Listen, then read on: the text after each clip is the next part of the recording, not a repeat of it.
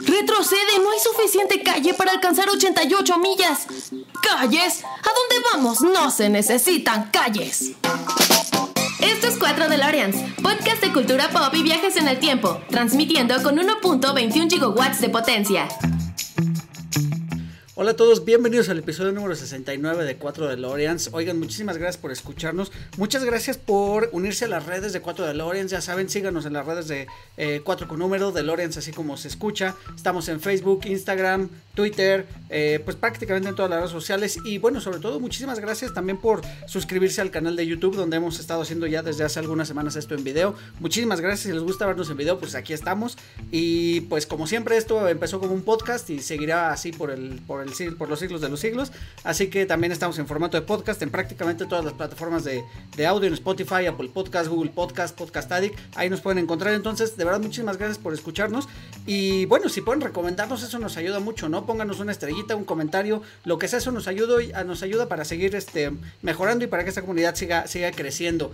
Y bueno, pues estamos, eh, seguimos aquí más o menos encerraditos de cierta manera.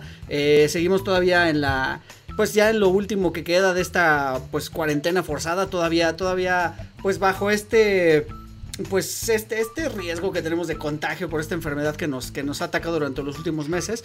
Pero bueno, eh, parece que ya se ve la luz, la luz al final del túnel. Eh, de todas maneras, sigan cuidando mucho. Espero que todos en su familia estén muy bien. Y este, pues si nos han seguido sintonizando durante todo este tiempo de la cuarentena, de verdad se los agradezco mucho. Y pues muchísimas gracias de nuevo por, por seguir con, con 4 de Lorenz, ¿no? Aquí seguimos también nosotros haciendo el esfuerzo de entregarles un episodio a la semana para que ustedes estén un poquito entretenidos y tengan, tengan su dosis de cultura pop de cada semana. Del otro de la pantalla, después de un rato de no haberse aparecido por aquí, ya, ya lo están viendo por allá, está mi compañero, está Miguel. Compañero, ¿cómo estás?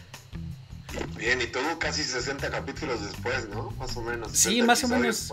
¿Cuánto, fue la última vez que, que grabaste con nosotros? Cuando hicimos eh, la Liga de la Justicia, precisamente, creo, ¿verdad? Me parece que sí, me parece que la última vez fue con Poli en la Liga de la Justicia, no recuerdo qué número fue. Sí. Pero estoy seguro antes del, antes del 15, por ahí. Entonces, sí, casi 60 después estamos de regreso. Sí, oye, no nos habíamos podido juntar, este, habíamos hecho ya, ya varios episodios y no nos habíamos podido juntar. Y de hecho, qué lástima que no estamos ahorita presencialmente, este, pues es una, es una lástima porque también pues tiene mucho que, ya no, que no nos hemos visto. Pero bueno, aquí estamos y está salud. Vamos a, brindar hoy por, porque por fin podemos platicar por lo menos. Y, eh, y pues nada, qué, qué, bueno que estás bien, qué bueno que, que, que, te ha tratado a ti la cuarentena de una forma diferente porque pues de cierta manera tú no has parado de, trabajar. Espero que pues te hayas cuidado y que no, haya, no, haya, no hayas tenido ningún tipo de contratiempo durante todos estos días. No, afortunadamente este, no, todo, todo bien. Digo, este, uno que otro susto por ahí de gente que de repente sabes que está enferma, ¿no? Pero pues sí, no hay, no hay como cuidarse, digo, desafortunadamente eh, las cosas no pueden parar, a veces uno tiene que seguir trabajando y, no hay mejor remedio que cuidarse, salir con, con cubrebocas, ¿no? Seguir las recomendaciones, no saludar a nadie, no juntarte con gente, lavarte las manos, todo este tipo de cosas, ¿no? Y este, y pues se puede, ¿no? O sea, desafortunadamente eh, esto está sucediendo, no podemos detener todo y pues no queda más que cuidarte. ¿no?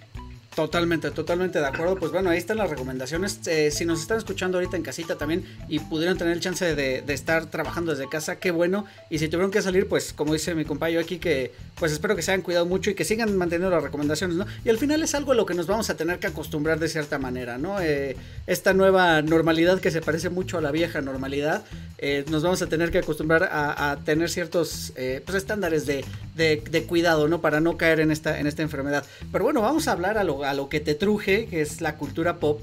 Y pues precisamente el último episodio que grabamos con Miguel, porque ya saben que Miguel es mi ñoño de confianza, es con quien, con quien yo me acerco para platicar sobre temas de, de, cómics y de superhéroes, pues también casualmente esta vez vamos a hablar de, la Liga de la Justicia, pero desde otra perspectiva.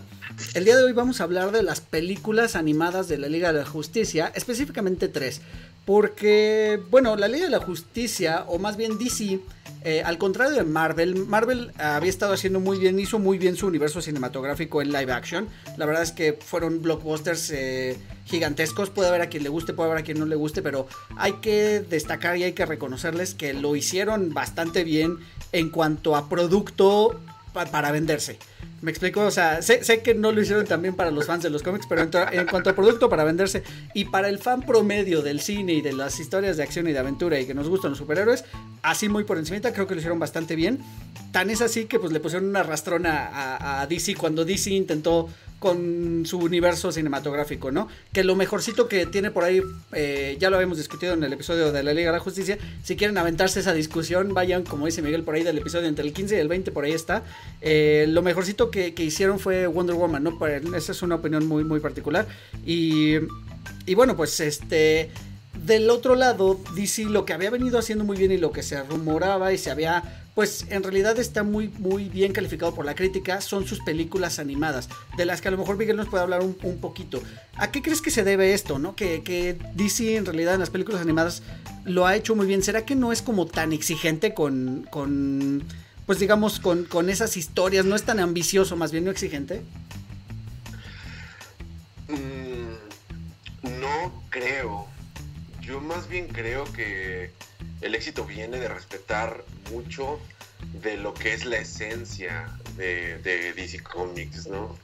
Eh, de repente cuando pasa hacia la gran pantalla, hacia el live action, y es algo que vimos muchísimo con, el universo cinematográfico de, de, Marvel, se desvirtúa un poco este tema de los superhéroes, ¿no? O sea, el universo cinematográfico de Marvel sí tiene muchísimas virtudes, pero también tiene un montón de carencias que lo alejan de lo que es el cómic, ¿no? Y por eso es que de repente se cataloga como un nuevo género, ¿no? El género de superhéroes, sí, pero, pero hay un cambio fundamental en este género hacia lo que vino a ser el, universo cinematográfico de, Marvel, ¿no? O sea, de entrada, por ejemplo, tenemos un Wolverine que nunca usa máscara, eh, dejamos de tener este tipo de, de trajes llamativos, eh, historias un poco más aterrizadas a cosas que de alguna manera pudieran ser eh, algo, algo que pudiera suceder, ¿no? O sea, una invasión alienígena, o sea, no, no, cosas tan fantasiosas, ¿no? No, ¿no? no, se enfoca tanto en la pelea de superhéroes. Y, creo que la, la, virtud que tiene DC en el universo eh, animado que creó es que está muchísimo más apegado a lo que son los cómics ¿no? Eh, respeta mucho más la esencia de las historias, respeta mucho más la esencia de los personajes, eh, introducen mejor muchas cosas, cuentan eh, historias más interesantes para el tema de, o para la gente que nos gusta los cómics, se atreven a intrincar mucho más las historias, a empezarlas a relacionar y, por supuesto el hecho de que no tengas un presupuesto de millones y millones de dólares al cual vencer, ¿no? Y que no te envían contra la taquilla, pues hace mucho más fácil, ¿no? Hacer un producto más enfocado hacia la gente que nos gusta esto, ¿no? Sí, bueno, además tienes razón, al no ser algo que tenga que cumplir con expectativas monetarias per se, eh, eh, refiriéndote precisamente lo decías bien a, la taquilla, porque muchas de estas películas, o prácticamente todas, salieron directas a DVD o a Blu-ray o a sistemas de streaming en, en este momento. Y y bien lo dices, o sea, no digo que no se necesite un buen presupuesto para hacer una, animación, al contrario, creo que se necesita también un buen presupuesto, pero sí tienen muchísima más libertad.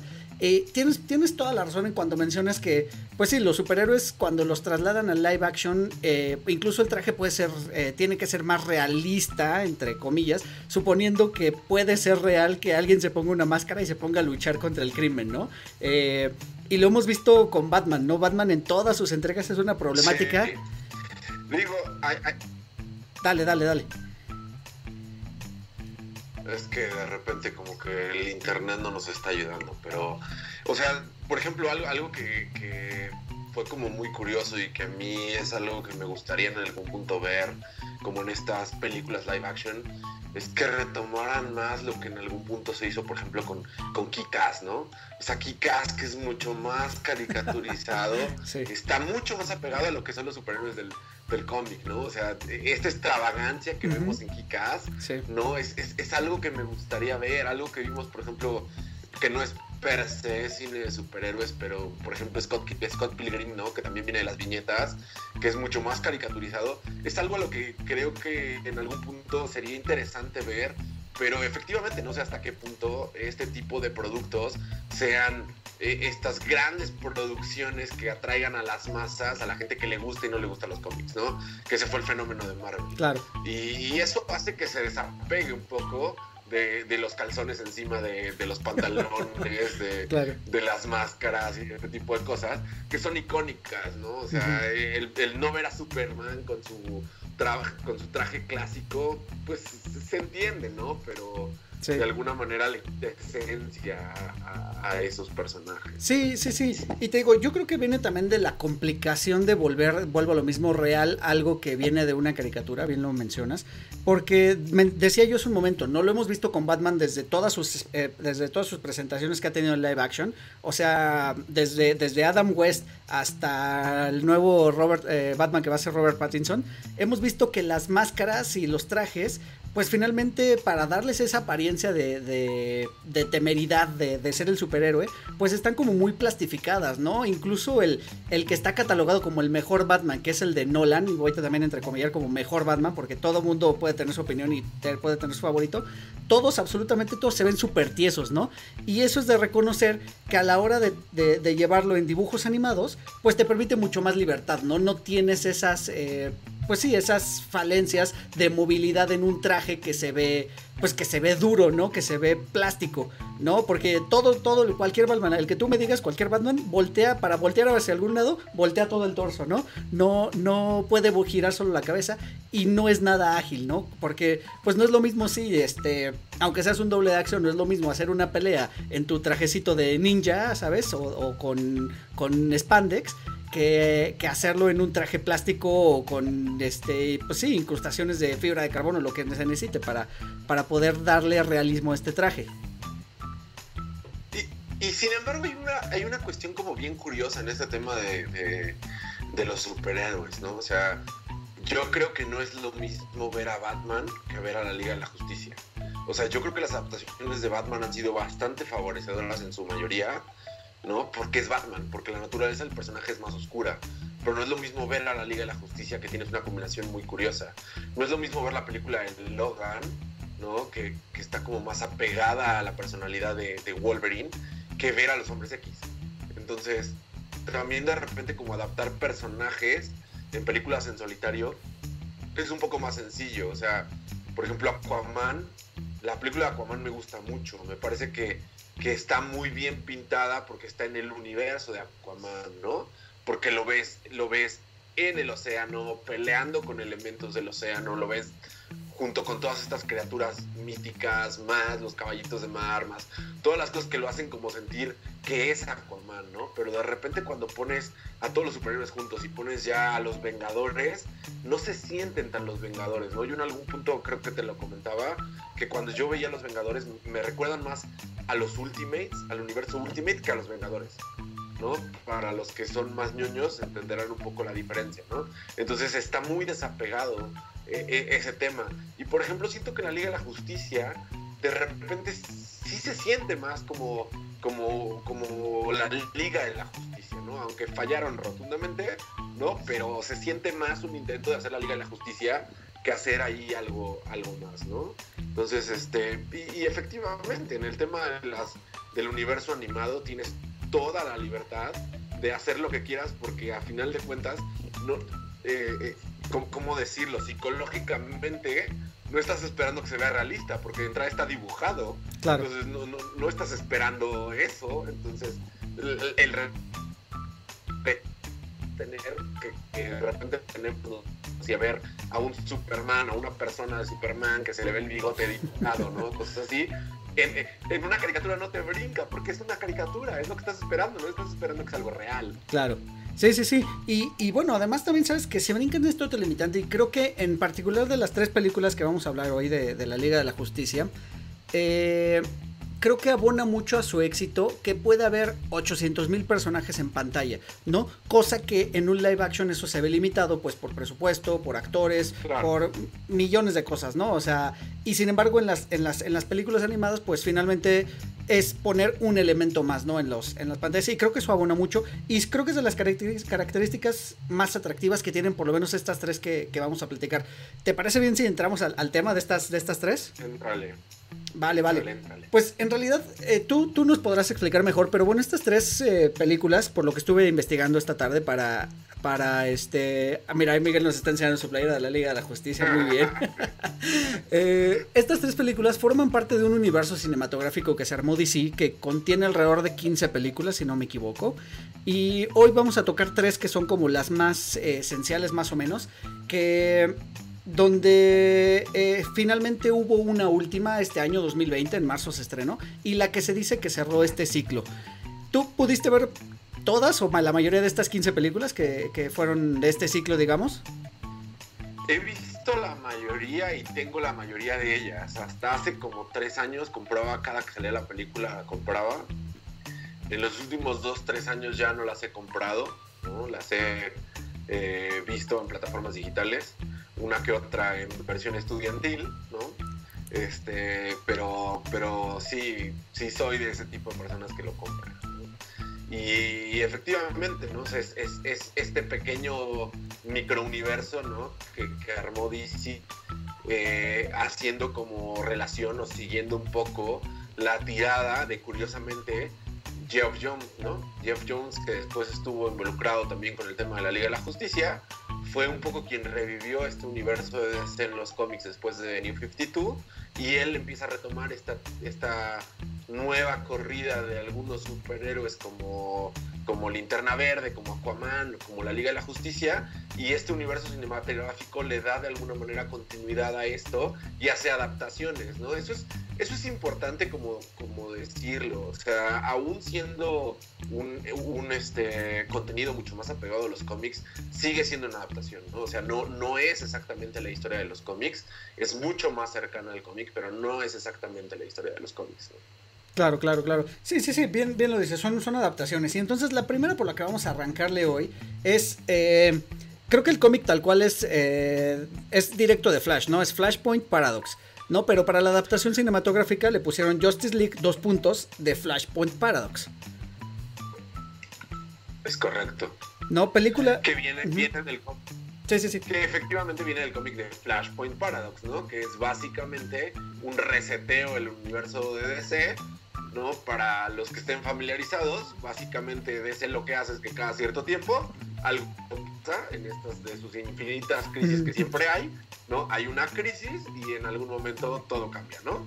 Entonces, hasta antes de Flashpoint Paradox, eh, todas eran crisis, crisis en tierras infinitas, ¿no? Eh, crisis infinita, todo llevaba crisis, crisis de identidad y de ahí algo pasaba, ¿no? No sé por qué a esta no le pusieron este, crisis en la paradoja del tiempo o, crisis en el tiempo o algo así.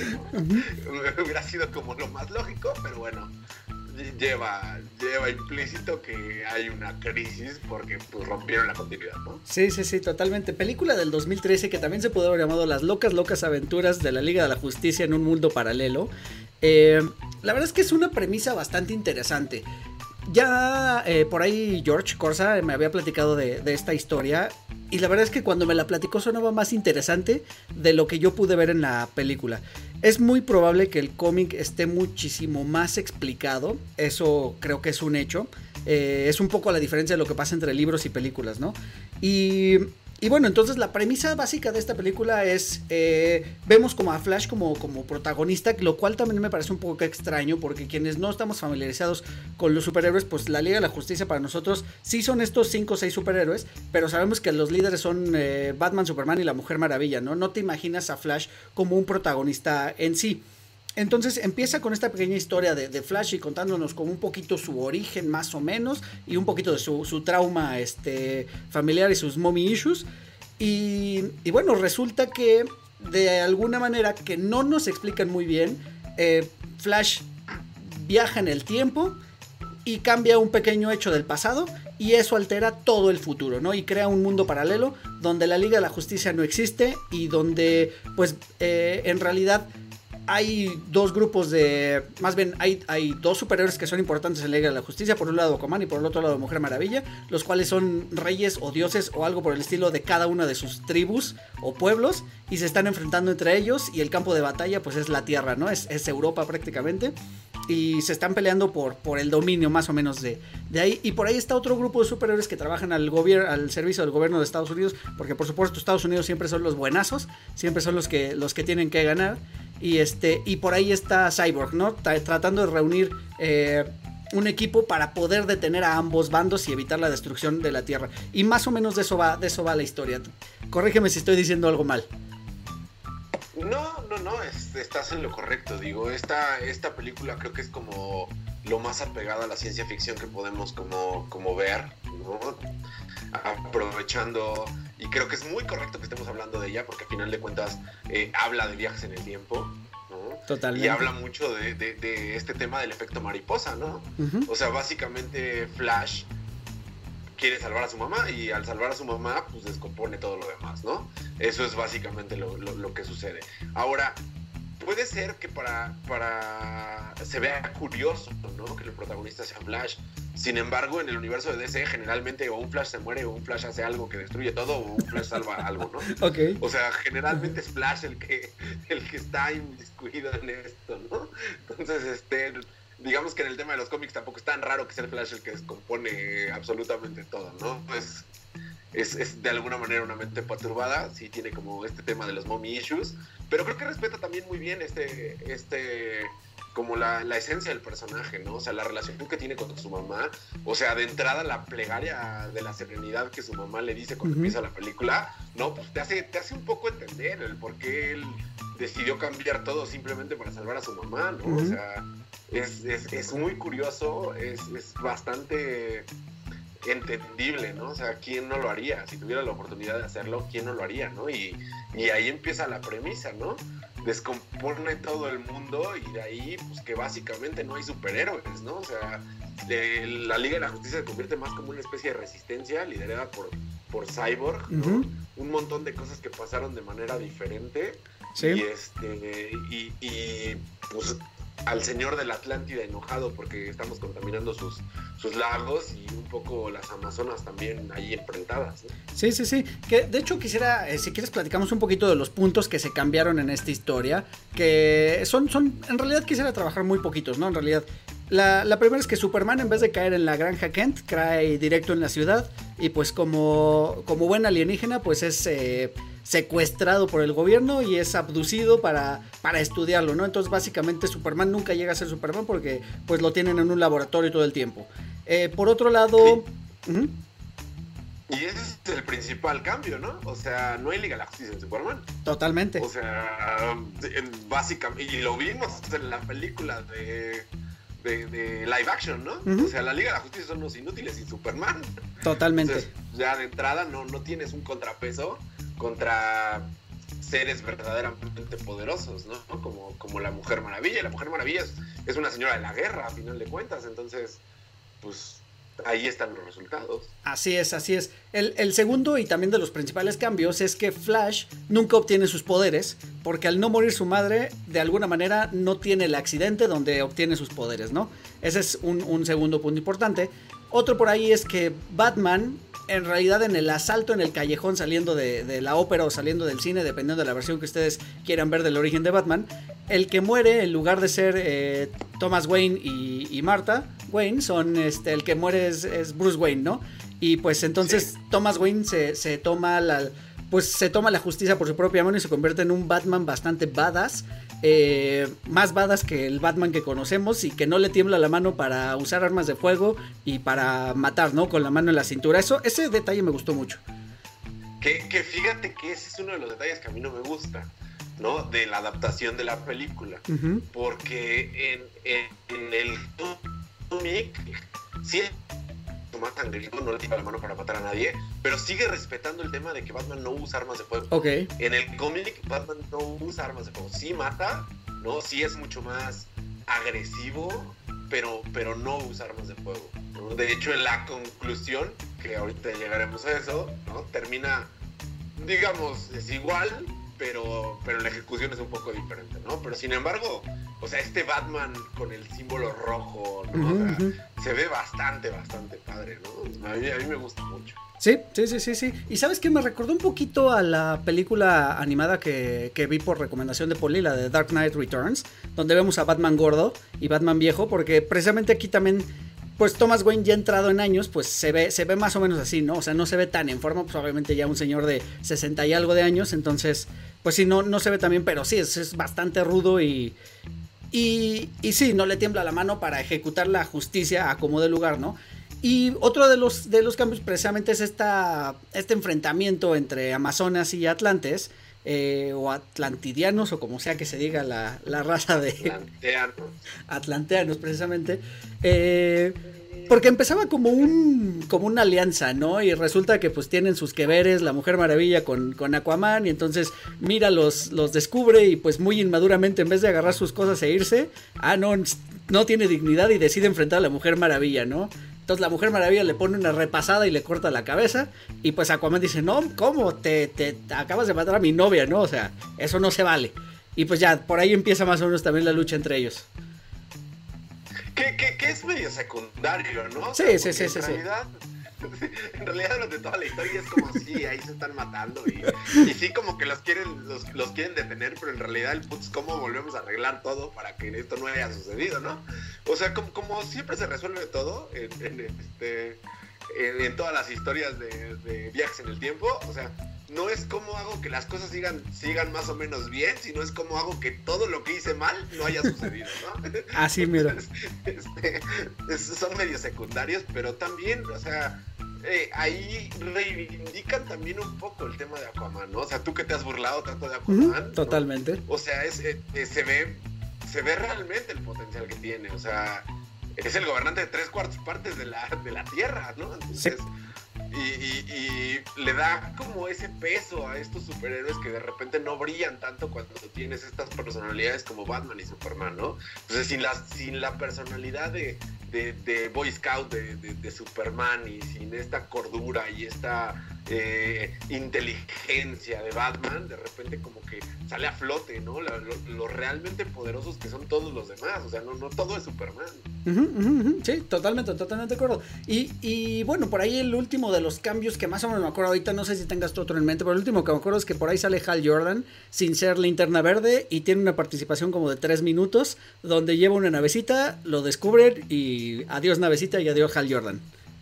Sí, que, que, básicamente es referencia a cómo no se convirtió en linterna verde, ¿no? Porque al final de cuentas él se convierte en linterna verde después de estrellar uno, un, jet de, de, la, ferries, ¿no? Y, ahí es donde encuentra a Binsur y ahí le da su anillo y aquí es básicamente como no se convierte en él, ¿no? Y otro de los cambios que aparece en la película, que en el cómic no aparece, es que el guasón es Martha Wayne. Tienes toda la razón tienes toda, toda la razón, es verdad. Sí, porque al morir Bruce Wayne, pues la que se deschaveta por completo es, es Martha Wayne y se convierte en el, en el Joker. Es verdad. Y ahora, bueno, ahora esta película tiene una inconsistencia que la verdad es que sí no me gusta, ya viéndola cinematográficamente. Y es la aparición de Flash Amarillo. Eh, de. ¿Zoom es el nombre del personaje? Este. Porque finalmente es como el antagonista de Flash, ¿no? Me imagino que es como su antagonista de, de pues me imagino que de, de, toda la vida. Y tienen una discusión filosófica un poquito a, a lo que le gustaría megamente discutir con, con Metroman. Eh, pero, ok, se acaba eso. Y después de que pues eh, Flash Amarillo le dice algo a Flash de veras, pasa esto de que, de que Flash Real viaja al pasado, cambia todo. Y aquí la inconsistencia es que de, pronto como que lo que hace ligar cuál es la solución es el flash amarillo, no es la aparición de él cuando él nos nivela en el entierro, no, no es algo que él haya provocado directamente. Entonces no sé, eso como que no me cuadra del todo su aparición y como esa pelea que tiene con, con Flash en el, pues ya en estos momentos de batalla final, eh, pues sí, no, no termina de cuadrarme. Siento, siento que es más como un Deus ex máquina para, para darle eh, pues un poquito más de drama a la historia. Sí, no, porque al final de cuentas eh, el Zoom, ¿no? Surge de que él es fan de Flash. él quiere ser Flash. Entonces, a final de cuentas, cuando se crea todo este universo, él qué es lo que quiere? Pues que, Flash sea Flash. Entonces, a final de cuentas, lo, atormentas. Él, él vive para, para, seguir atormentando a Flash, pero a final de cuentas, él no existe sin, sin Flash. Entonces, él viene del futuro entonces, si de repente creaste una realidad donde en esta realidad Flash no existe, él no existe. Entonces, ¿cómo tienes que arreglarlo? Pues haz que Flash se convierta para que él exista en el futuro. Entonces, no está tan extraño, digo. Eh, sí, sí, a, nivel de la película sí puede ser como un, Deus Ex Máquina, pero, pero entrando un poco en la psique del personaje, no, no hace tampoco sentido, ¿no? O sea, muchos de los villanos de DC son villanos porque quieren ser villanos. O sea, algo que, de repente hemos criticado es eso, ¿no? El malo de Malolandia, ¿no? Totalmente. Pero, o sea, los villanos de DC no, necesitan tener una, una, motivación, más allá de, de, ver arder el mundo, ¿no? O sea, ahí tienes razón. O sea, el guasón no necesita más motivación y, un poco sumes esto, o sea, no necesitas más motivación que realmente tener contra quién enfrentarte, no lo tienes, no tienes razón de ser, entonces pues corrige las cosas y vas a poder seguir peleando, entonces sí, sí, sí suena como una solución un poco como como instantánea, ¿no? Así, pero, pero a final de cuentas sí tiene mucho sentido en en la psicología del personaje, ¿no? Y eso es, y es la libertad que me gusta del, universo eh, animado, que a final de cuentas puedes meter un personaje sin necesidad de, explicarle, ¿no? Porque el, el público objetivo es un público un poco diferente, o sea, no estás tratando que las masas entiendan lo que está pasando en los cómics. Estás tratando que la gente que consume cómics siga consumiendo cómics y productos que tienen que ver con los cómics, ¿no? Entonces, no, no, no es este efecto. Entonces, al final de cuentas es, nos vamos a emocionar de verlo en pantalla, ¿no? No estamos esperando que sea algo coherente, estamos esperando que sea coherente con el tema de los cómics. Y con el tema de los cómics es coherente, ¿no? En, en, en una película lineal, a final de cuentas, pues sí, porque estás esperando que tenga un inicio, un desarrollo y una conclusión. Pero en los cómics nunca es así. En los cómics es, es inicio, desarrollo, conclusión, inicio otra vez, porque al final de cuentas todo, todo es un ciclo donde, donde, ya terminó y reseteas todo y vuelves a empezar, ¿no? Y cambias cosas y vuelves a empezar y cambias cosas. Entonces, en ese sentido hace mucho sentido y, y es, es muy este e, es muy fiel a los cómics en ese sentido, ¿no? O sea, es muy fiel al hecho de que no necesitas cerrar una historia no, necesitas tener una gran, este, una gran justificación para lo que estás haciendo. Es así, se acabó, así son los cómics. Volvemos a empezar, borrón y cuenta nueva y vamos otra vez. Claro, claro, claro. Oye, vamos a nada más a darle rápido un par de, notas más en esta para pasar a las dos siguientes y que no nos come el tiempo. Porque algo que sí quisiera destacar es que no sé si este sea el tono del resto de las películas cinematográficas del universo animado de DC, pero por lo menos las tres que vimos sí tienen esto, ¿no? Que son un poquito más crueles a la hora de ser gráficas, a la hora de mostrar muertes de los personajes. Si vemos por ahí desmembramientos, si vemos amazonas muertas, si vemos eh, de todo tipo de personajes, incluso vemos personajes que en una en un mundo original eran villanos, ahora se están enfrentando con otro grupo que también eran villanos, pero son de, otro, ¿no? O sea, por ahí vemos a Slade peleando con este, con, con Black Manta, eh, ¿sabes? O sea, vemos como, como diferentes tipos de personajes secundarios en todo momento, pero que no se toman, o sea, ahí eso me gusta que sí no se tienta el corazón para irlos eliminando, ¿no? Poco a poco. Y las escenas de acción creo que están muy bien animadas, creo que lo hace muy bien en este sentido. Se ve, se ve bastante, bastante bien, ¿no? Un toque un poquito dado al anime, me imagino que debe de tener como sus orígenes en el anime. Eh, pero la verdad es que lo hacen bastante bien, ¿no? Si, si ustedes disfrutan de, las películas de acción animadas, esta no, no desmerece en ese sentido. Sobre todo las escenas de batalla creo que están bien realizadas. Y, en ese sentido volvemos al, tema de respetar el material de origen, ¿no? O sea, DC a diferencia de, Marvel, o sea, Marvel mata a alguien y entonces a los dos capítulos después no, no se murió y entonces revive y, y pasa a Marvel de repente le cuesta mucho trabajo matar a un personaje. O sea, realmente a quién, a quién importante mató en, su universo cinematográfico. A, eh, a Wanda, no, a, Black Widow. A, Black Widow y ya. y va a tener su película, ¿no? Y mató a Visión y tiene su serie. O sea, a Marvel le cuesta mucho trabajo. Y de ese es algo que los cómics ha hecho siempre. O sea, no hay crisis en la que no se mueran más de 10 superhéroes. O sea, hay viñetas en las que es muerte tras muerte, tras muerte, tras muerte, tras muerte, ¿no? Sí. Y, y, esas muertes impactan de, de, de, muchas maneras. Y el hecho de que estas, estas películas animadas sean fieles al material de origen en ese sentido, decir, no porque es una, una, animación, no voy a matar a alguien, no porque es una animación, no, no, le voy a arrancar los brazos, como sí sucedería en los cómics. Eh, esa es la parte bonita de este universo de este universo animado, ¿no? Es mucho más fiel al material original. Sí, sí, aunque discrepo un poquito porque también es muy fácil ser valiente para eso si al final los vas a revivir, ¿no? Y creo que esa también va a ser mi conclusión para la última película que vamos a tratar, porque creo que no tienen el valor para hacerlo definitivo.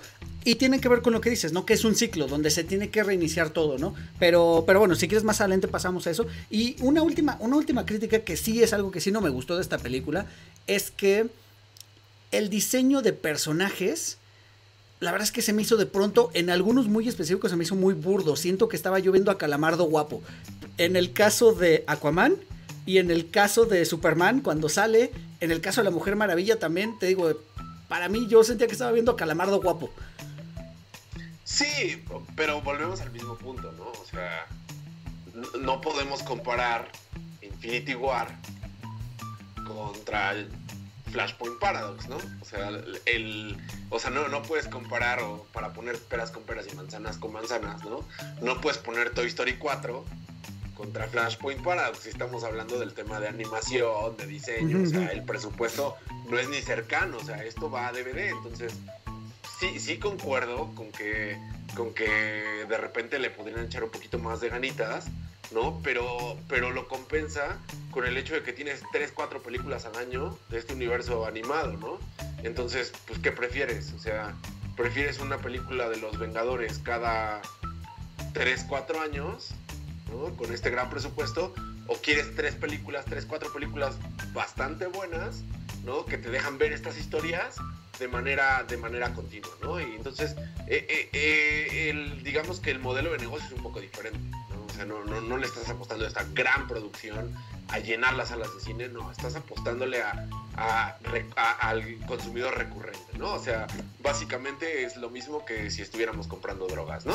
O sea, te lo doy barato para que sigas regresando, ¿no? Entonces, en ese sentido, sí, concuerdo, pero tampoco me molesta tanto por eso, ¿no? O sea, ni siquiera estoy pagando las palomitas en el cine, o sea, compro un paquete de 30 pesos y tengo tres bolsas, ¿no? Claro. Entonces, en ese sentido, se justifica de alguna manera. ¿no? Sí, sí, total, totalmente, totalmente.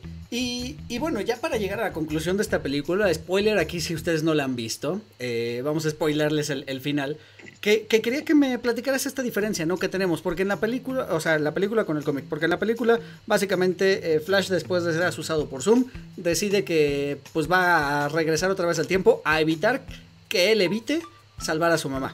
¿No? Y pues ya pasa lo que tiene que pasar, corre de alguna manera para regresar en el tiempo, se detiene a sí mismo y ya, todo vuelve a la normalidad, ¿no? Este, y para esto también, en una escena también medio, híjole, medio Disney, lo tengo que hacer, es una escena bien Disney, Flash se lleva una carta que le da a Thomas Wayne eh, siendo Batman de este mundo paralelo, se, lleva esa carta y se la entrega a Bruce Wayne, ¿no? Ya cuando, cuando regresa al mundo normal.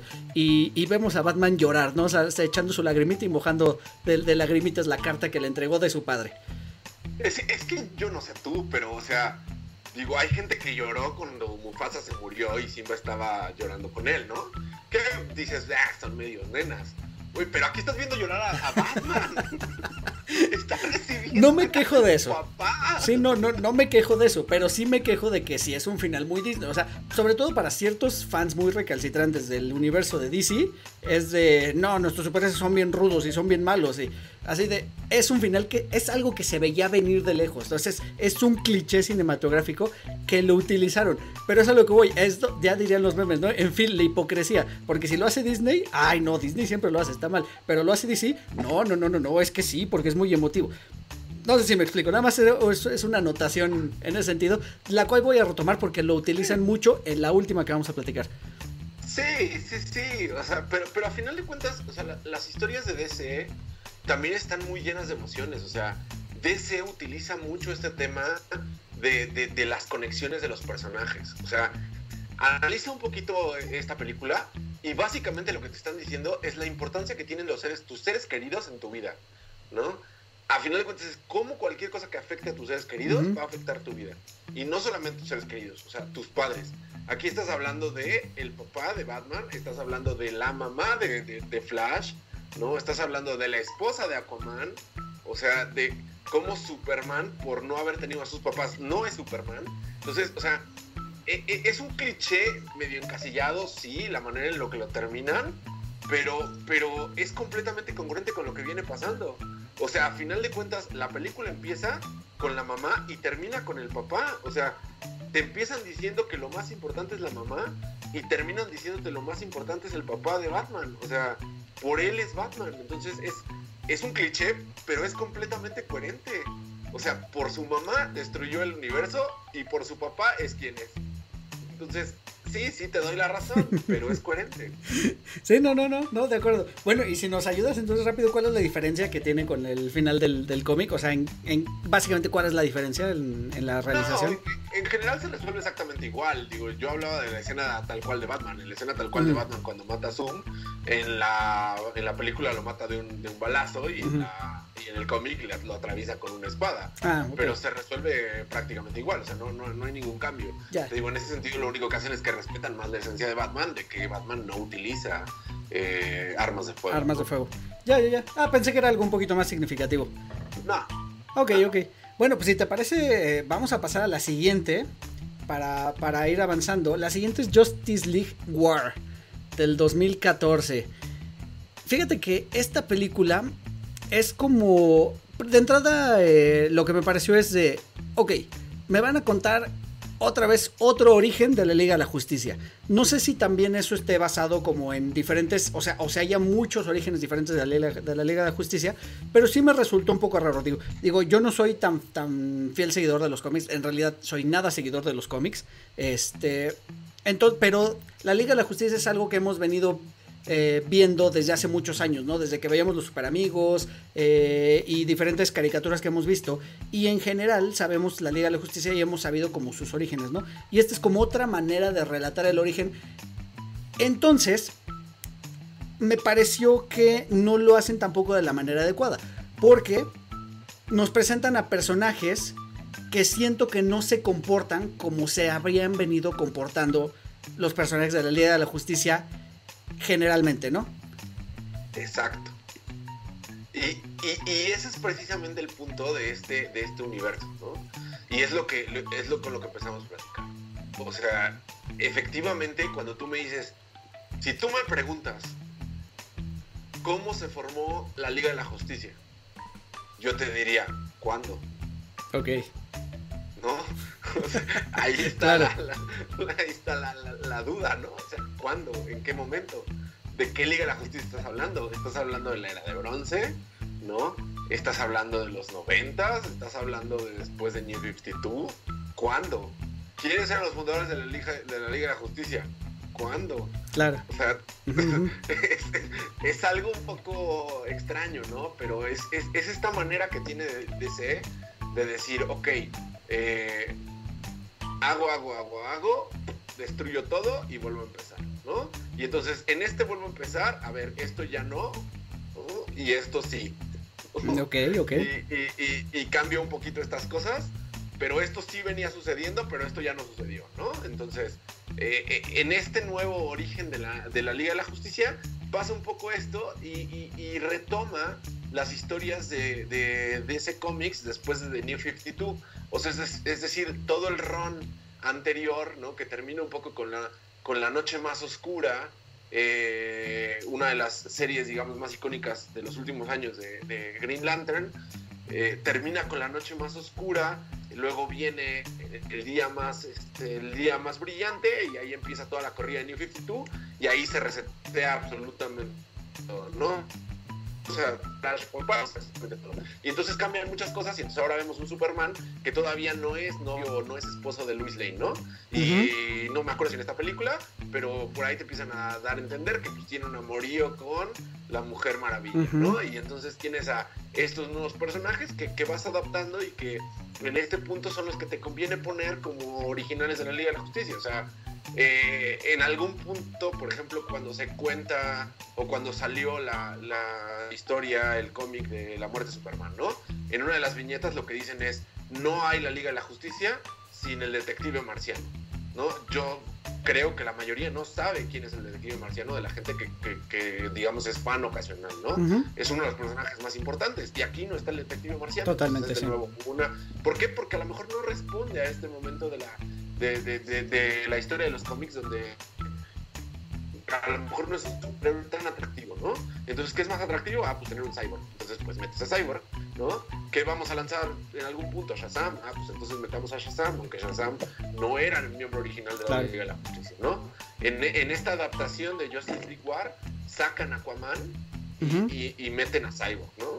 Este, no, meten a, a Shazam. A Shazam que, en el ron original de New 52, cuando, cuando empieza esta nueva Liga de la Justicia, está Aquaman y es cuando realmente empiezan a reivindicar a Aquaman, ¿no? Hay una viñeta en este, en este cómic donde ves a Aquaman salir de, los mares, ¿no? Y salen un montón de tiburones, criaturas, etcétera, etcétera, y empiezan a comerse para demonios. Aquí no lo ves, aquí meten a otros personajes. ¿Por qué? Porque Aquaman no estaba a lo mejor en ese momento como, como tan en sus planes, ¿no? Estaba más en sus planes cyborg. ¿Por qué? Porque a lo mejor, pues, no sé, a los niños les gustan los robots, ¿no? O sea, y, pasa mucho esto. O sea, es, hay muchos orígenes. ¿Por qué hay muchos orígenes? Porque constantemente estamos reseteando el universo. Y básicamente este universo animado de DC es eso, ¿no? Nos muestran cómo terminó todo para volver a empezar. Claro. Y, y si te das cuenta es una manera muy inteligente de hacer las cosas, ¿no? De decirte, a ver, no me empieces a preguntar por qué ahora esto sucede así. No, ya te dije que, que, que fue borrón y cuenta nueva. Entonces empiezo por el final, que es lo que yo te estaba diciendo hace un ratito de cómo hacer las cosas de C. Empiezo por el final y termino otra vez en el final o termino otra vez en el inicio, que es lo que pasa con la última película que vamos a ver ahorita. Claro, sí, no, no, no. Total, mira, estoy muy de acuerdo en eso que, que mencionas que sea como por etapas. Sin embargo, creo que ya volviendo a la película en sí como una unidad independiente, eh, creo que peca de eso, peca de vamos a dar un nuevo inicio, pero no empiezan a desarrollar bien los personajes, o sea, te los presentan y entonces lo primero que viene es, es, el shock de decir, ¿por qué Superman no se comporta como Superman? ¿O por qué Linterna Verde es un simplón que solo hace chistes? ¿Sabes? O sea, y no tenemos como ese desarrollo de, los personajes. También tengo, tengo, o sea, tengo muy claro que son películas que van a durar menos de una hora y media, duran aproximadamente una hora y cuarto, una hora y veinte, estas películas son muy cortas, muy fáciles de ver, pero, pero te digo, o sea, creo que no terminan de amalgamar bien a los personajes en sí, o sea, incluso cuando, cuando por fin podrían, o sea, porque es el, es el conflicto en realidad que, es, que han sufrido todos los, todos los equipos, ¿no? Es imposible que tú formes un equipo de la nada, ¿no? Y que todos eh, estén en el mismo canal, ¿no? Y aquí lo vemos, ¿no? Pero incluso cuando, cuando los vemos pelear, porque se de pronto se aparece el más malo de, más, de, Malolandia, que es eh, Darkseid, con sus Parademons, pues los vemos cada uno haciendo sus esfuerzos individuales. Y hasta ahí todo bien. Pero de pronto ese pequeño, ese cambio que le da los 180 grados a la actitud de cada quien, no está bien amalgamado, o sea, no está bien afianzado, es solo cambian porque sí, ¿sabes? Quizá es por falta de tiempo, quizá es, no lo sé, o sea, pero siento que ahí falta algo que los haga realmente, eh, pues, pues sí, para que reaccionen de esa manera. Puede ser, o sea, puede ser, pero creo que, creo que a final de cuentas, o sea, sí, o sea, a ver, te, te voy a dar la razón, ¿no? Pero pero volvemos al punto en el que esto es más cómic que película. Al ser más cómic que película, o sea, estás hablando de series que llevan 800 números y que hay cosas que nos siguen explicando. Entonces, cuando esto es más cómic que película, no necesitas poner en, en hora y media la explicación y desarrollar todo el personaje. Porque vas a tener en mil números adelante para seguir justificar la relación que tienen, hacer un flashback, ver de dónde vienen, qué pasó, toda la, la, psique de los personajes, porque es un cómic, ¿no? O sea, a diferencia de una película tradicional, a diferencia del universo cinematográfico de Marvel, ¿no? O incluso las películas de DC, donde tu público objetivo es alguien que va a ir a pagar por ver dos horas y media una historia de inicio a fin y tiene que entender de inicio a fin qué hizo, porque entonces si no, no va a llevar a la abuelita, si no, no va a llevar al papá, si no, no va a llevar a los hijos, ¿no? Aquí no, aquí tu público objetivo es gente que tiene cierto trasfondo de alguna manera de qué es lo que está viendo. Entonces, sí caen muchas inconsistencias o sí caen muchas incoherencias, pero son las incoherencias propias de los cómics. O sea, al final de cuentas, eso es lo que sucede en las viñetas. O sea, eh, eh, creo que cuando hablábamos del tema de Star Wars, yo te lo decía, ¿no? O sea, un poco lo que pasa con Star Wars es eso. Cuando lo tomó Disney nos empezamos a quejar porque ya no había continuidad. No es como que eso no pasara antes, ¿no? En Star Wars. Y, no es como que estos temas de que de repente hay una continuidad rara, no sucede en los cómics, sucede a cada ratito. Entonces, para mí particularmente como fanático de estas cosas, un poco como que te hace sentir que realmente estás viendo animado tu cómic, ¿no? Porque, pues, ¿qué más da? O sea, a final de cuentas, y al ser DC, pues puede ser que todo acabe mal, ¿no? O sea, en la última película así lo vimos, o sea, todo acaba mal. ¿Y cuál es el problema? Ok, perdimos, pero ganamos, pues entonces volvamos a empezar, ¿no? Claro. O sea, y es la naturaleza de, esto. Entonces, si lo ves como con ojo clínico de, de cineasta, sí, seguramente tiene mil incoherencias, ¿no? Si te desprendes un poco de eso este, y lo ves con el ojo del cómic, creo que es bastante bonito lo que se está logrando ¿no? Y, ahí a lo mejor es a ti, o, tú sientes a lo mejor lo que yo siento cuando veo Los Vengadores, ¿no? O sea, creo que tú te quedas con ese, con ese sin sabor de decir, es que explícame más, ¿no? Y yo me quedo con aquel de, ¿y por qué no metiste esto que era realmente importante? Entonces es como... Sí, sí, sí. Sí, fíjate que puntos fuertes de esta película es, volvemos al mismo, de nuevo una animación que está bien hecha en realidad. Eh, bastante, bastante bien lograda. Escenas de acción muy, muy bien hechas. Me gusta, aquí a diferencia de la de Flashpoint, el diseño de personajes me parece mucho más atinado. Eh, incluso los vemos yo, había, había, leído por ahí, estuve leyendo esta tarde, que, recibió ciertas críticas porque precisamente los trajes ya no se parecen a los trajes originales, ¿no? Que me imagino que también tiene que ver con todo este reboot de, los universos, etcétera. Pero sí vemos a un Superman que ya no trae los calzones encima de la, de la ropa y vemos a una Mujer Maravilla con un uniforme diferente. Eh, o sea, vemos pequeños ligeros cambiecitos, pero que creo que no es tan mal. Aquí creo que el diseño de personaje eh, luce, luce bastante bien, ¿no? Incluyendo los, a los eh, Parademons que parecen un poquito mezcla de Bumblebee con, con Parademons, pero este, pero están bonitos, están bien hechos, ¿no? El mismo, el fíjate que también aquí acierto, al contrario de, Flash, Flashpoint, eh, Victor Stone o Cyborg, creo que a él es al quien le dedican un poquito más de tiempo, porque si nos dedican un poquito de su historia, de su background, de cómo se pelea con su papá, del accidente, etcétera, ¿no? Y esa relación que después tiene con, con Shazam, y que Shazam es quien lo termina integrando como, como al equipo, ¿no? De cierta manera.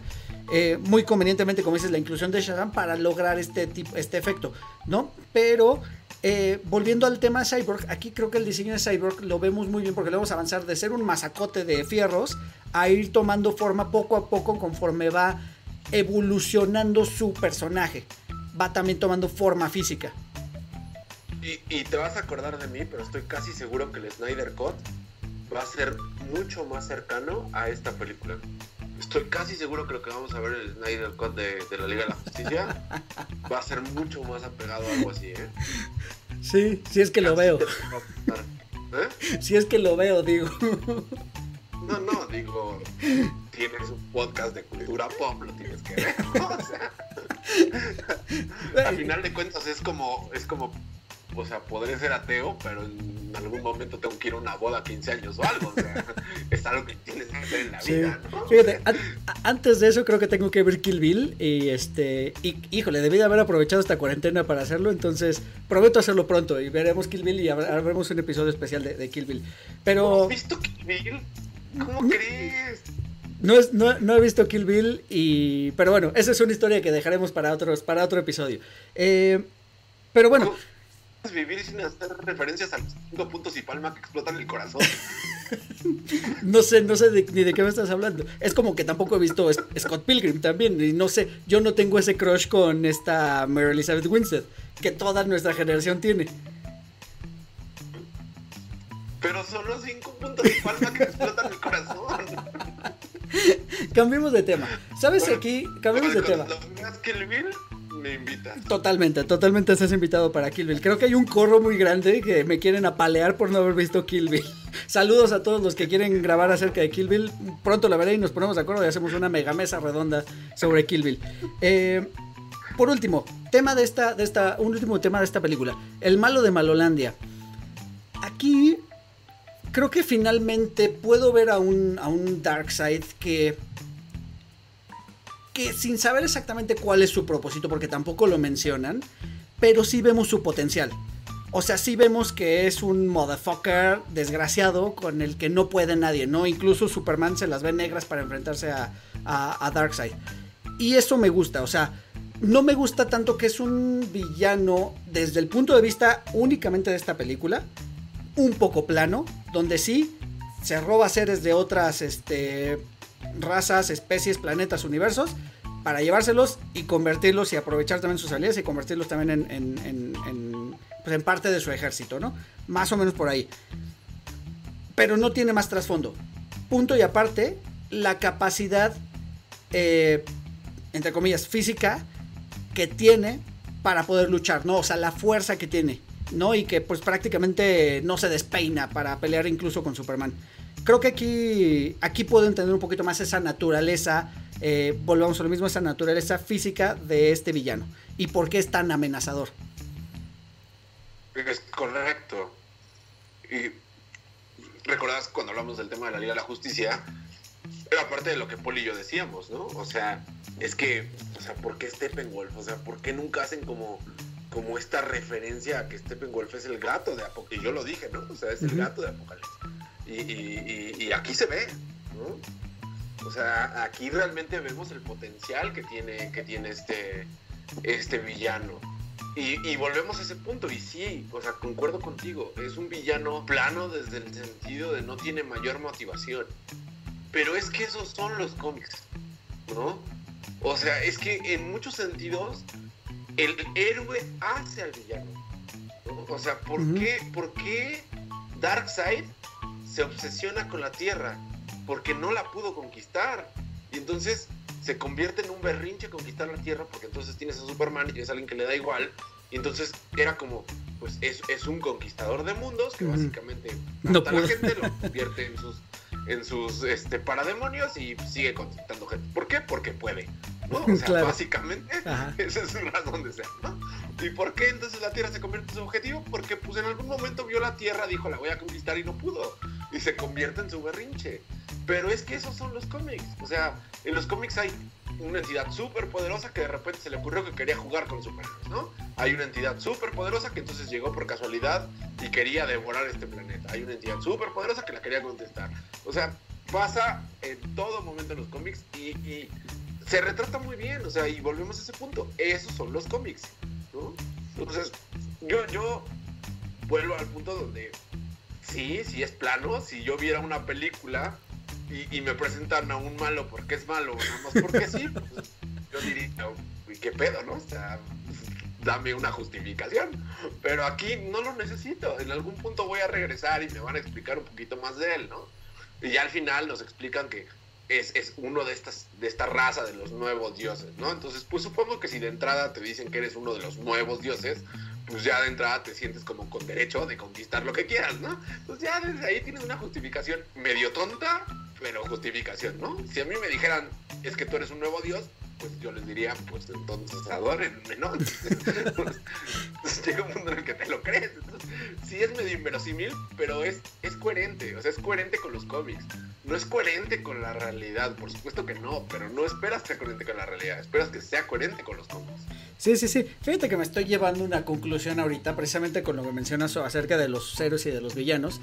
Y es que eh, creo que de pronto, en mi caso muy particular, estoy sobreanalizando los motivos y la y, esta tragedia del superhéroe, ¿no? Sabes, como si fueran grandes obras, eh, pues dramáticas, ¿no? Y, no lo son, ¿no? Finalmente los cómics surgieron como, como eso, como el mismo nombre lo dice, como algo de comedia, como algo de mero entretenimiento.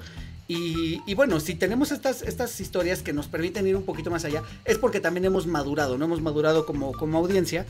Y, y bueno, me llevo eso, ¿no? Me llevo eso que, que quizá no haya que exigirle tanto, ¿no? Sino simplemente dejarte abrazar y, disfrutar esta, esta cultura del cómic y del superhéroe como es, ¿no? De, la lucha gris contra negro, bueno, que diga blanco contra negro, ¿no? Sin, sin el gris de por medio que tenga esa motivación.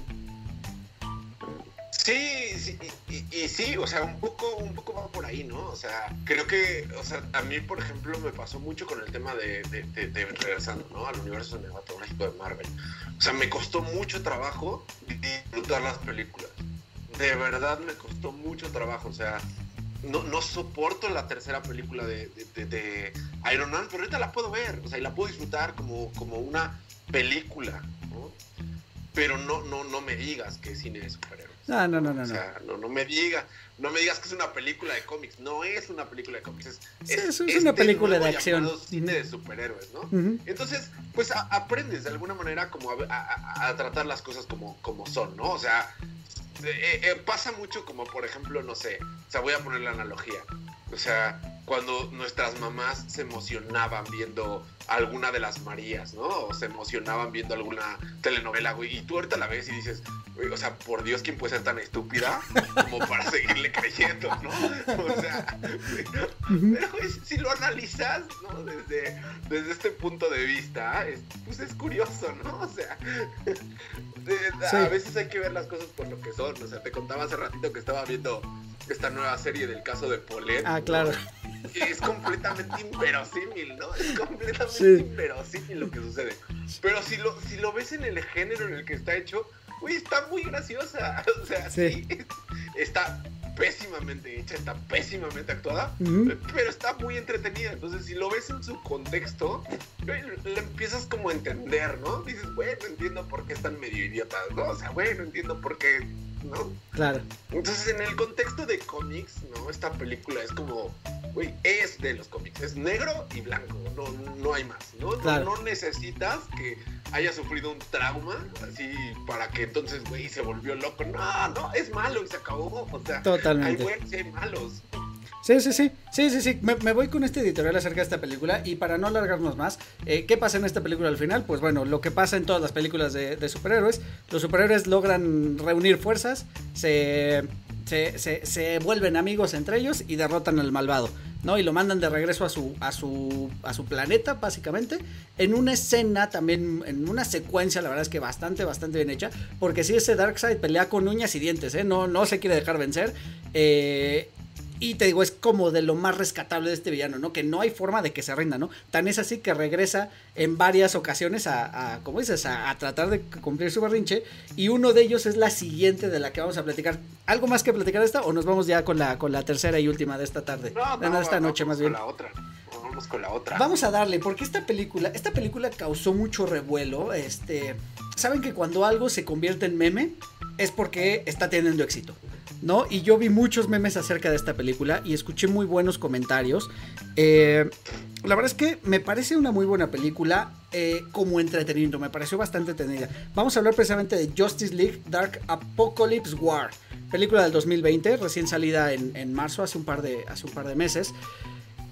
Que, insisto, como película me pareció bien entretenida, se me fue como agua cuando la vi, la verdad es que está muy divertida, eh, tiene mucha acción, pero también tengo que decir aquí y ser honesto que tiene bastantes cosas que me hicieron decir what the fuck. Empezando porque eh, de pronto John Constantine es el protagonista de esta película básicamente. Entre él se comparte un poquito el protagonismo con Superman, pero, pero más o menos el principal es John Constantine. Y, bueno, esta película trata de que pues ya... Eh, pues en una Liga de la Justicia, la verdad es que bastante amplia, donde vemos que pues para ser miembro de la, Liga, de la Liga de la Justicia prácticamente tienes que pagar como tu membresía y ya con eso eres miembro de la Liga de la Justicia, porque vemos a millones y millones de personajes que... O tener novia en la Liga de la O tener novia en la Liga de la Justicia, exactamente. Y es, es, es, un paquito también parte de mis quejas de esta. Creo que es muy complaciente con el fan. Es de, el fan quiere ver esto, ¿no? Y estoy de acuerdo, ¿no? A los fans les súper encanta ver a los 800 personajes que han sido en los cómics en una sola película, aunque sea un segundo, ¿no? Creo que eso lo hace muy complaciente, entre otras cosas. Y bueno, pues se reúne la Liga de la Justicia y vuelvo a lo mismo. Superman actuando como no Superman, sino como cualquier otro personaje, dice, no, Estoy harto de que Darkseid sea el que nos ataque. Vamos nosotros a atacarlo. ¿No? Siento ahí también que no tiene un poquito el fundamento. Ya me dirás tú si estoy equivocado. Pero es Superman quien propone. Vamos a hacerle la guerra a Darkseid, ¿no? Vamos a acabar con él de una vez por todas. Y pues se lleva todo el equipo de 800 superiores a, a Apocalypse. Y en una escena que nos cortan. Que creo que hubiera valido la pena explorarlo un poquito más. Pero bueno, nos cortan la escena y nos dan a entender que perdieron la guerra. ¿Cómo nos dan a entender que perdieron la guerra? Porque corte A, la Tierra está destruida, hay parademons por todos lados, eh, quedan muy poquitos superiores peleando como en un tipo de resistencia.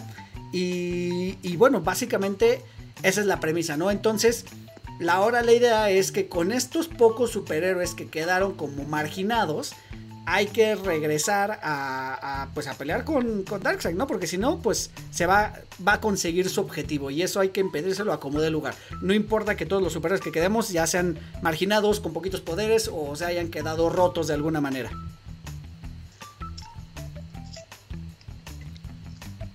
Ya te... Dime, dime. De repente te vas. Ah. Pero escucha todo, no te preocupes. Mira, yo, yo, yo creo que a, a, mí tampoco me encanta este tema John Constantine, ¿eh? O sea, no, no, no soy tan fan. O sea, este concepto de la Liga de la Justicia Oscura no es algo que a mí me, me fascine, honestamente no. Pero entiendo de dónde viene. O sea, a final de cuentas, hemos visto que en los últimos años a DC, en, en el cine, le ha ido mucho mejor con propiedades no tan conocidas, ¿no? Que con propiedades conocidas. Y eh, para los que siguen por ahí los chismes, se ha rumorado muy, muy fuerte que, que, se va a adaptar la Liga de la Justicia Oscura. Entonces a mí me parece que, que, que eso eh, viene mucho, o, o, esta película es una especie de experimento para ver cómo la gente reaccionamos, los fans, cómo reaccionamos a, tener tanto tiempo a John Constantine en pantalla. Ahora, esto viene después de un, de un este de un experimento anterior que ya habían hecho de, en este mismo universo de crear la Liga de la Justicia Oscura una película bastante, bastante entretenida, donde también John Constantine es protagonista, donde empezamos a ver esta relación con Satana, donde los vemos interactuar mucho más con Batman, ¿no? Donde vemos este tema como de, de esta un poco como rivalidad que tiene con, con, este, con el monstruo, ¿no? Este, ¿no? Vemos mucho más actuar a, a, a Hedrigan, ¿no? Uh -huh. este, que para mí y, es Gronda, ¿eh? ¿Eh? Para mí es Gronda el luchador. Sí, sí, se parece, ¿no? Pero es también un personaje bastante conocido en el mundo de, de, DC, ¿no? O sea, yo creo que dentro de estos personajes desconocidos es también de los más de los más protagonistas, ¿no? Entonces creo que de ahí viene como un poco la necesidad de ver qué va a pasar con John Constantine. O sea, eh, le cancelaron su serie, ves que hicieron una serie live action que yo nunca vi, pero se la cancelaron. Uh -huh. Este y los fans nos empezaron a pedir, entonces, o sea, hay mucha gente que quiere ver a John Constantine.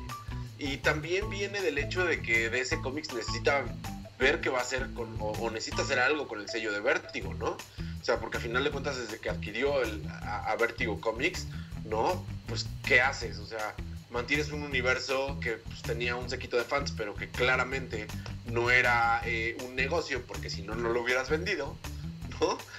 O, o, lo integras a este universo y haces una mezcolanza todavía más extraña de la que ya tenemos. Entonces, pues eso es básicamente lo que pasó. Entonces, por eso nos traemos a John Constantine y ahora John Constantine es esta, esta persona. Y creo que al final embona muy bien en esta temática más adulta que tienen estas películas, ¿no? O sea, el que lo vemos todo el tiempo ebrio, ¿no? Uh -huh. El que tiene como este tema de remordimiento de conciencia. Creo que este Superman que dices que no es Superman, me parece que también están como experimentando mucho con estas nuevas facetas de Superman. O sea, también en este New 52 que te digo que pues anda con la Mujer Maravilla, pero no anda con la Mujer Maravilla, pero entonces quién sabe qué, después ya con Luis, que es mucho menos Boy Scout, es algo bastante más interesante. O sea, creo que les permite más jugar con.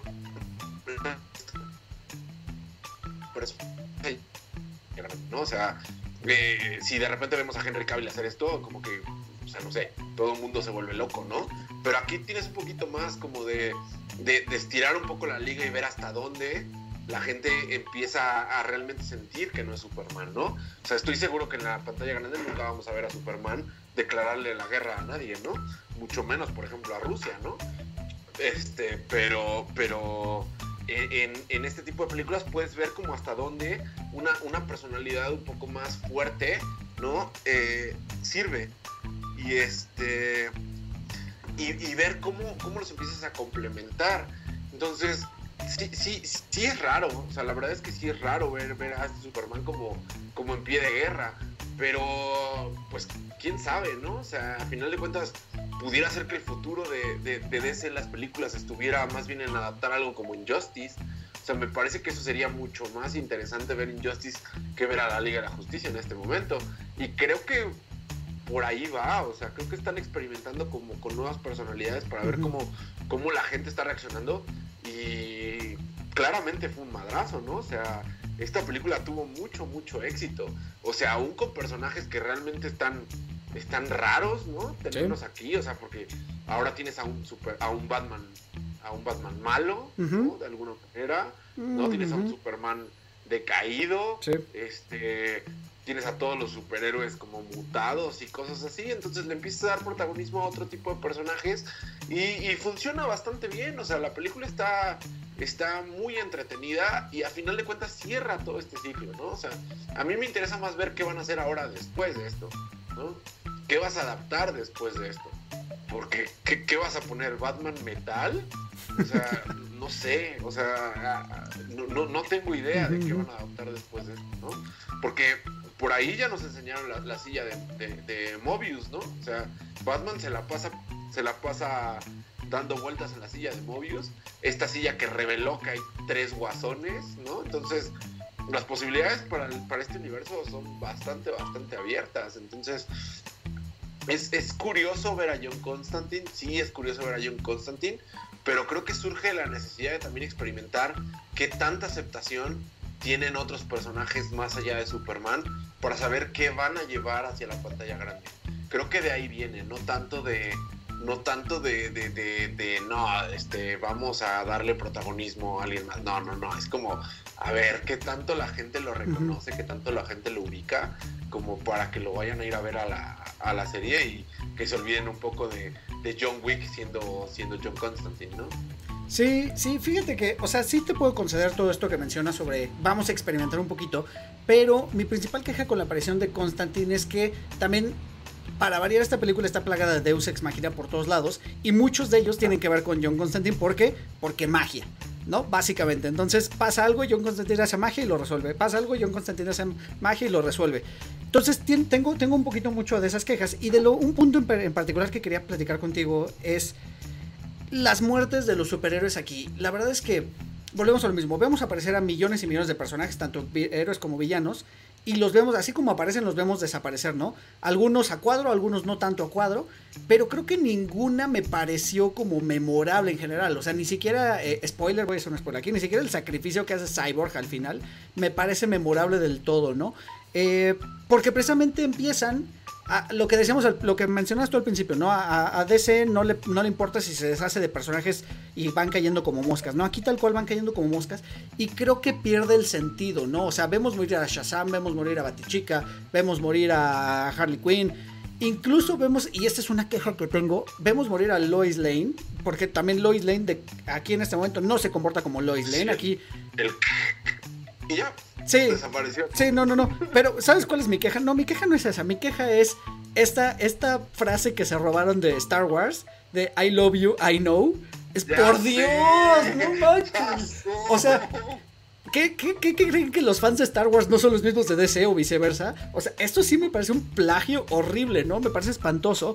Y después de eso, yo estaba muy enojado. Por eso cuando se, cuando se murió eh, Lois Lane, es de, ay, qué bueno que ya se murió, ya a la goma, ¿no? ¿Sabes? Porque no me importó de pronto nada esto, porque empezaron a caer como moscas, ¿no? Y, es lo que digo, creo que es mi queja, que hay personajes que no se comportan como ellos. O sea, Lex Luthor lo vemos como un, pues como un blandengue, un debilucho, que no es Lex Luthor, ¿no? Lex Luthor, al contrario, ¿no? Sabe que se enfrenta a un superhombre y le planta cara, ¿no? Y, aquí no, aquí es un, eh, un, gusanillo más por ahí. Entonces, eh, no sé tú cómo ves las, las muertes y las desapariciones de los personajes aquí, cómo van sucediendo. Fíjate que a mí Lex Luthor me parece el que está menos fuera del personaje. O sea, Lex Luthor siempre ha sido así. Lex Luthor siempre va hacia donde lo lleva la corriente. Y, en eso sí te doy la razón. O sea, de hecho yo no había visto esta película hasta que tú me dijiste que querías que grabáramos esto. Y la verdad es que a mí tampoco me pareció la gran cosa, ¿eh? O sea, está, está muy entretenida.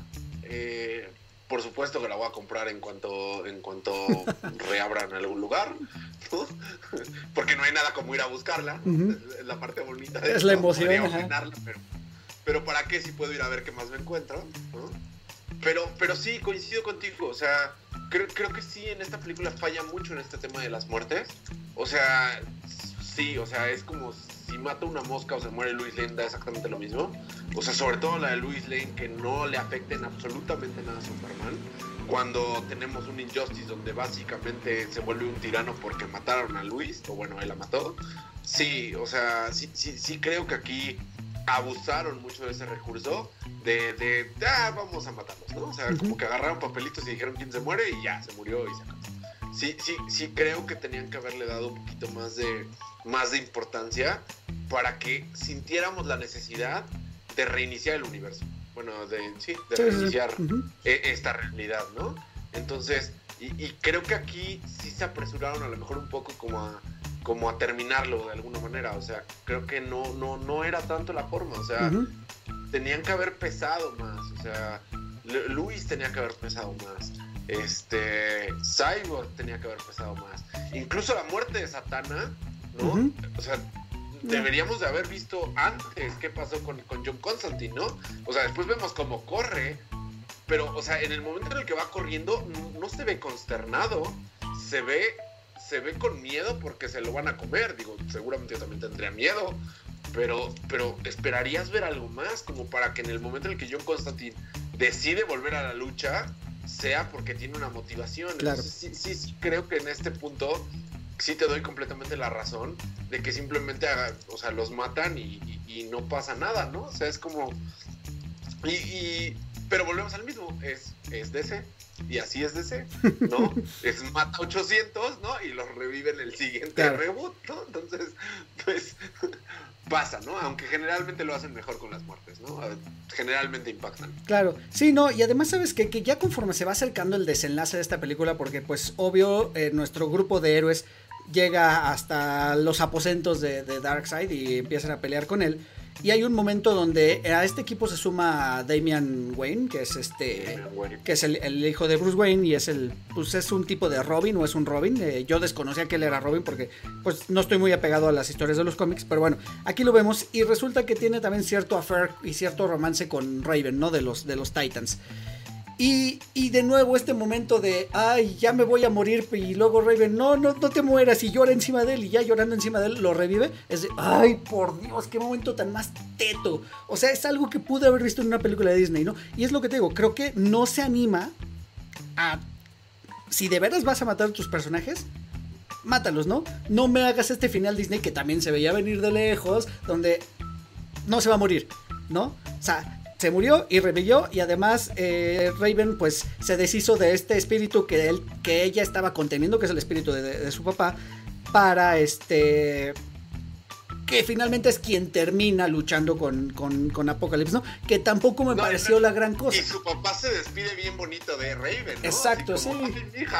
Y es como, güey, entonces ¿para qué lo estuviste conteniendo tanto tiempo? Totalmente. Sí, te doy completamente la razón. O sea, te digo, en, en este sentido, esta película no es de mis favoritas. O sea, sí me parece que abusan demasiado de, de, de, estos Deus ex, Máquina, abusan demasiado del recurso de, mato, revivo, mato, revivo, mato, revivo, no se muere, el momento Disney, lo, fácil. O sea, sí creo que aquí sí fallaron y se fueron mucho por lo fácil, ¿no?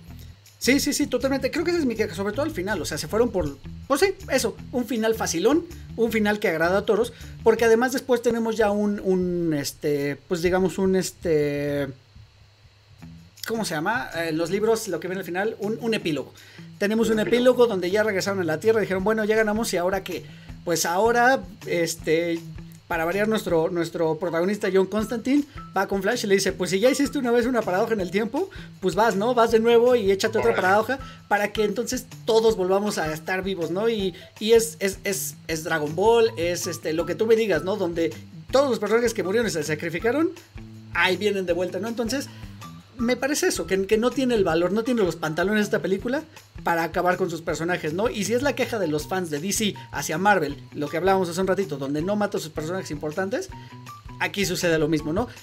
Como dices, quizá porque de aquí viene otro reboot y porque así son los cómics, pero a lo que voy es que no me vengan los fans de DC a decirme que es la gran película, porque no lo es, ¿no? O sea, tiene estos finales facilones y ahí acaba la gran trama que habían hecho, ahí se acaba, ¿no? Ahí termina todo su argumento. Sí, a mí, a mí en esto sí coincido, o sea, no, no me gusta como, como final.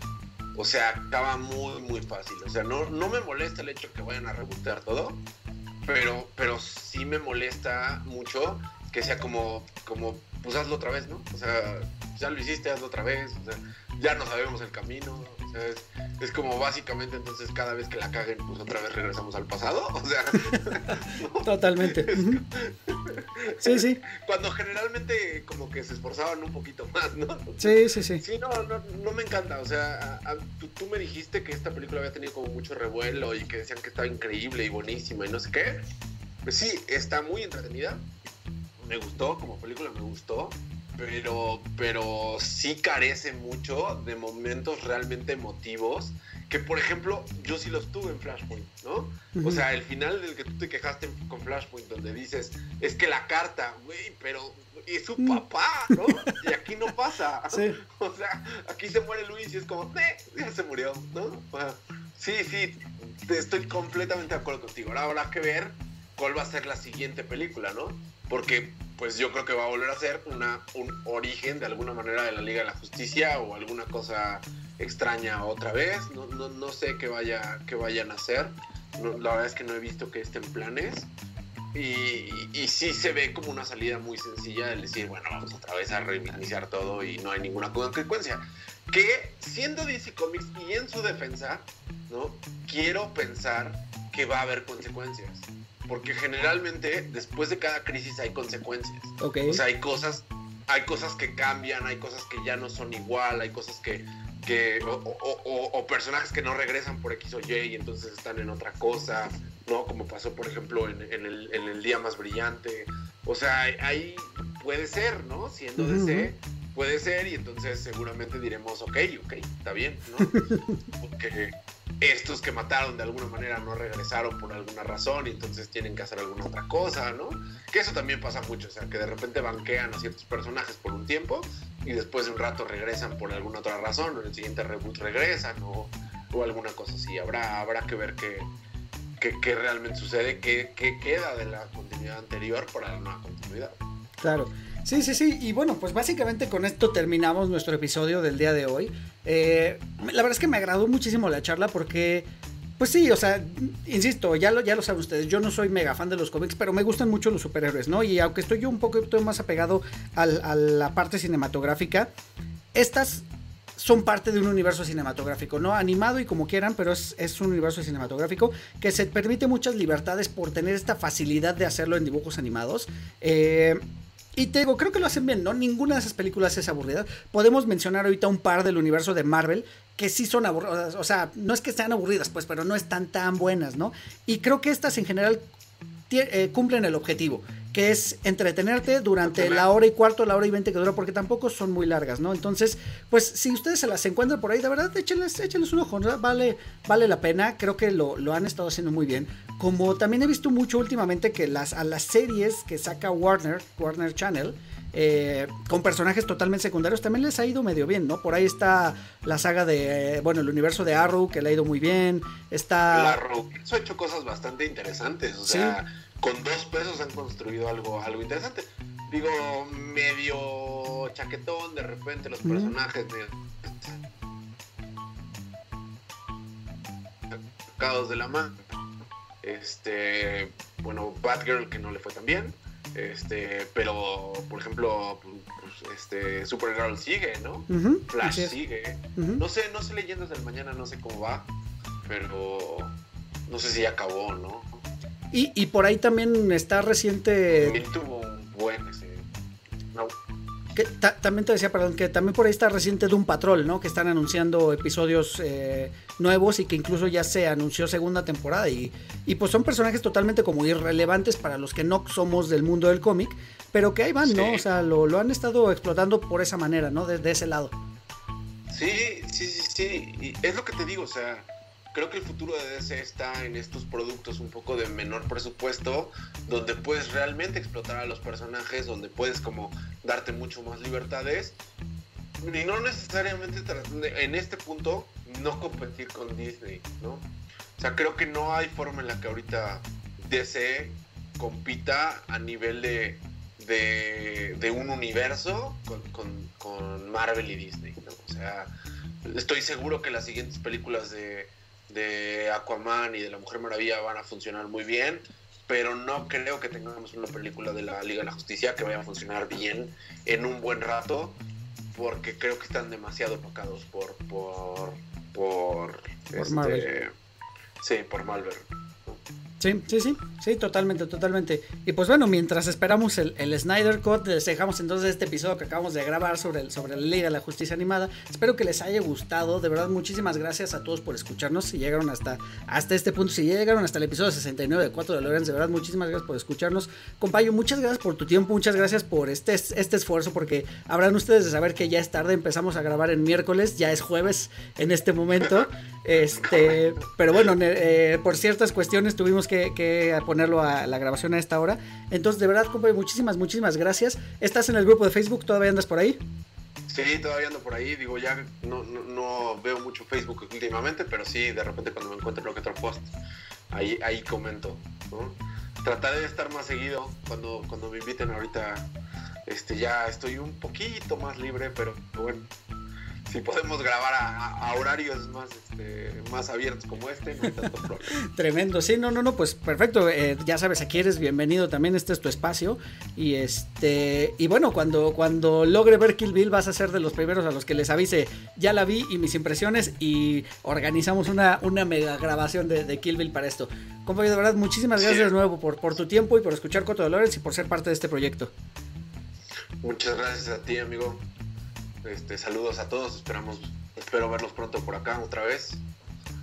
Perfecto, no, no, no, pues ya sabes, eres bienvenido. De verdad, muchísimas gracias a todos los que nos escuchan, muchas gracias por sus comentarios. Déjenos más comentarios, déjenos muchas recomendaciones ahí en todas las redes sociales, ya saben, cuatro con número, de Loreans, así como se escucha, en Spotify, en YouTube, en Apple Podcast, en fin, en cualquier plataforma. Si les gusta vernos en video, pues aquí estamos. Hola para todos los que nos están viendo en video. Y pues nada, ya saben, yo soy Eric Motelet, arroba Eric Motelet en todas las redes sociales. Y pues nada, nos escuchamos el próximo martes. Adiós a todos. Pueden encontrar a 4 DeLoreans en Spotify, iTunes y YouTube. Conducción y concepto, Eric Motelet. Voz en off, Poli Huerta. Sigan escuchando 4 DeLoreans porque el próximo martes voy a enviarlos de vuelta al futuro.